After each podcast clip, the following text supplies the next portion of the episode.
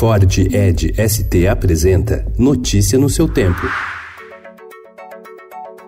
Olá, sejam todos muito bem-vindos. Hoje é terça-feira, dia 16 de julho de 2019. Eu sou o Cado Cortês e ao meu lado Alessandra Romano. E estes são os principais destaques do jornal Estado de São Paulo.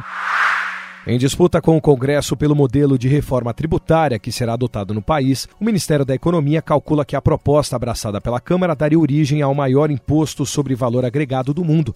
Pelas contas da equipe econômica, para ser viável, a proposta de emenda à Constituição, analisada pelos deputados, exigiria a fixação de uma alíquota de 30% ou mais para o novo imposto sobre operações com bens e serviços, que incidiria sobre o consumo.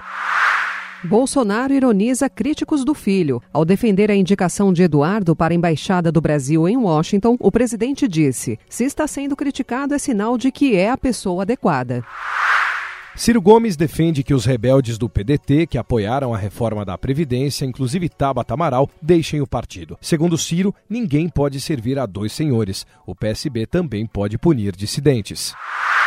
O Ministério da Saúde suspendeu contratos com laboratórios públicos nacionais para a produção de 19 medicamentos distribuídos gratuitamente pelo SUS. Os remédios são para pacientes que sofrem de câncer e diabetes e para transplantados. No total, 30 milhões de pessoas são atendidas. Segundo a pasta, a suspensão é transitória para coleta de informações.